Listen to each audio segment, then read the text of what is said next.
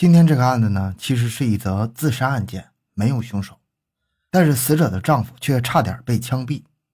幸亏遇到一个非常认真负责的检察官，再加上同村的很多村民联手为他作证，才使这个已经被判决盖棺定论的案子也翻了案。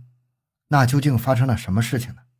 欢迎收听由小东播讲的：妻子溺水死亡，丈夫蒙冤，差点成为刀下之鬼。回到现场，寻找真相。小东讲故事系列专辑由喜马拉雅独家播出。在上世纪五十年代的时候，话说太行山腹地，千山万岭之中有一个五乡县。五乡县的深山之中有一个很小的村子，叫高丘孬。村中有一对夫妇。男的叫吴普贵女的叫贾桂女。贾桂女刚满四十，吴普贵三十七岁，比妻子小三岁。贾桂女勤劳简朴，通情达理。吴普贵也是个诚实汉子，但是却有一条心胸狭窄，脾气暴躁，动辄火冒三丈，经常为了一些鸡毛蒜皮的事儿和左邻右舍吵架怄气，打老婆也是家常便饭。村中百姓都知道这个人生性如此，也就不和他计较。至于贾桂女，在家里是挨打受气的，对外则常要为吴普贵的过失向邻居赔礼道歉，那真是两头受气呀。日子过了久了，吴普贵也知道妻子是很好的，对贾桂女体谅了好多，脾气呢也渐渐变得好了点两口子有一个心病，结婚多年没个孩子。俗话说：“天有不测风云，人有旦夕祸福。”之前因为反扫荡跑鬼子，贾桂女受了些风寒。落下个腰疼腿痛的毛病，也不当一回事儿。可是谁知道这小毛病不断的发展，到了三十六岁那年，竟成了个半身不遂，只可以扶着拐杖勉强的走路。那至于上地上干活、洗衣做饭，就全得靠吴普贵了。这吴普贵刚开始还是有些耐心的，男活女活一肩挑不说，还带着妻子到处求医问药。但是无奈药喝了很多，贾桂女的病不但不见回头，反倒是日渐沉重起来。原来还可以跌跌撞撞的走几步，后来连下炕也困难了，而且雪上加霜，一双眼睛也瞎了。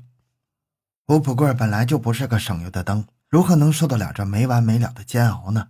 那火气一天天的积累，终于难以忍受，于是旧病复发，经常拿着贾桂女出气，轻则辱骂，重则挥拳殴打。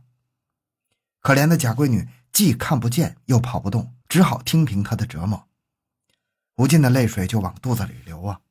左邻右舍都看不惯，没少说吴普贵。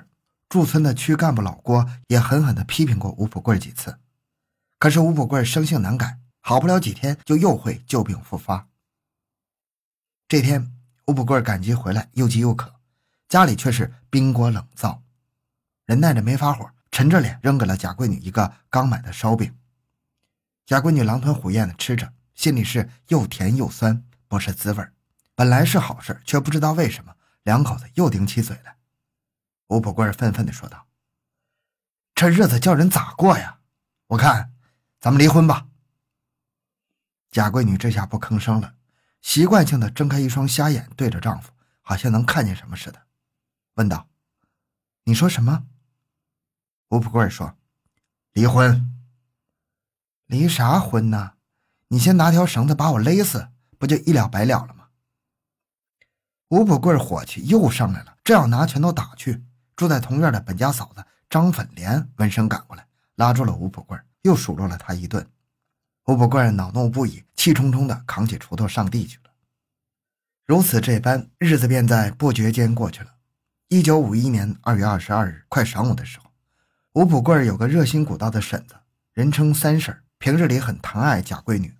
这天，三婶蒸了一锅糖馍。香喷喷的糖馍下锅，想起她那个可怜的侄媳妇，便拿块手巾包了三个，小脚颠颠的跑了过来，要贾闺女趁热吃。三婶到了普贵的院里，喊道：“闺女，闺女！”连叫三声，屋子里没有应声。三婶又喊：“普贵儿，普贵儿！”还是没有动静。三婶心中纳闷，自言自语道：“说是不会动弹，却不知道跑哪里去了。”怕同院的张粉莲见怪，怎么有好吃的只送贵女不送她呢？也就不敢再说什么了，折身回去了。张粉莲正坐在炕上落线子，见三婶叫不响贵女，寻思这贵女什么时候出过家门呢？她要是真有那个能力，倒是好了。这个贵女只是偶尔的从屋里出来，靠在墙上站一会儿，晒晒太阳，聊聊天，扶着墙出去，又扶着墙回去。张粉莲这么想着，忙放下手里的活，起身到贵女屋里看个究竟。张粉莲推开贵女的门，见炕上空荡荡的，巡视屋子四周，也不见有个人影。难道贵女真的去溜达去了？这可真是奇怪了。再一细看，却见水瓮的上边露出两只脚，显然是贵女头朝下的栽进了水瓮里。这一看不要紧，吓得张粉莲尖叫一声就往外跑。跑出了门，又觉得不对，大着胆子返回屋子里，走进水瓮一看，栽在瓮子里的果然是贵女。便抓住闺女的两条小腿，使劲的往外拉。可是她这么一个女人家，心又慌，手又颤，怎么能把人拉出来呢？也是人急无智，赶忙出去叫人。此时男人们全都上地了。张福莲大呼小叫的叫了半天，叫来的也只是几个妇女。按说人多力量大，几个人拽一个瘦弱的贵女应该不成问题。但是大伙都是心惊肉跳，浑身打颤，七手八脚的胡乱了折腾好大一会儿，才把这个人拉出了瓮。大家忙把闺女放到地上，纷纷在背上压，试图把她肚子里的水挤压出来。水倒是挤压出来不少，但是人还是死了，贾贵女也死了。张粉莲忙到地里叫吴普贵吴普贵正在东妈的自家地里干活，一听到这个消息，急忙就回家。挺大个汉子，竟跟一个木桩似的待在那里，犯了傻。这个时候，屋子里已经挤满了人，大家忙卸下门板，用板凳架起来，铺上席子，要把闺女抬上去。这个时候，忽听到一个声音大喝道：“住手！保护现场！”众人忙回头看，原来是驻村的区干部老郭。老郭是区里的治安助理员，处理过许多案件，很有一些经验。当下板着脸问道：“人死了吗？”众人回答：“死了。”是谁首先发现的？张粉莲回答：“是我。”有多长时间了？你看见时人还动吗？我看见的时候，人好像不动了。到底动不动？不动了。老郭问：“你和贾贵女住在一个院子里，你说她瘫成那个样子，自己能栽进水瓮吗？”张粉莲一下子被问住了。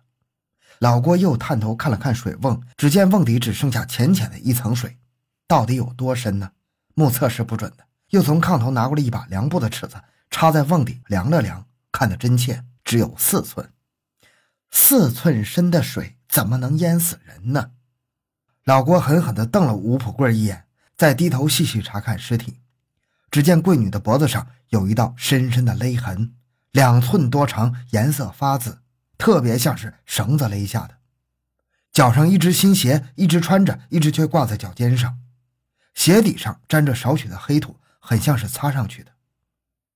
老郭掏出笔记本，一一做了记录。这才叫大家把屋门重新装上，令大家另外再找一块木板，把闺女的尸体放上去，然后吩咐道：“公安局的人很快就要来看现场，这个门谁也不准再进来。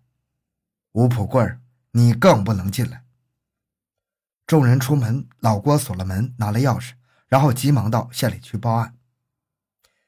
武乡县公安局接到报案，很是重视，第二天就派了两名干警到了高丘脑。路远又是步行，下午才到。两个警察看了现场，验了尸，又在死者大腿上发现了几块被打的伤痕，又问了老郭一些情况，便分析道：“可以肯定，这人不是自杀，是他杀，是先殴打没打死，又用绳子勒。为了伪造现场，给他穿了新衣服、新鞋，怕鞋底没土惹人怀疑，又擦了些土。是先把人倒插在水瓮里。”然后再穿鞋的，大约是遇到干扰，所以一只鞋没来得及穿好，挂在了脚尖上。老郭说：“哼，这个杀人犯除了吴普贵不会再有别人。”他就一五一十的说了吴普贵平时的表现。两个警察打发人把吴普贵叫来，二话不说上了手铐，带到了村公所，关了一夜。第二天就押到了县里。吴普贵先是不认罪的。经不住连续的两天审问，最后招认了。据吴普贵招认，他实在是受不了那个苦，想离婚。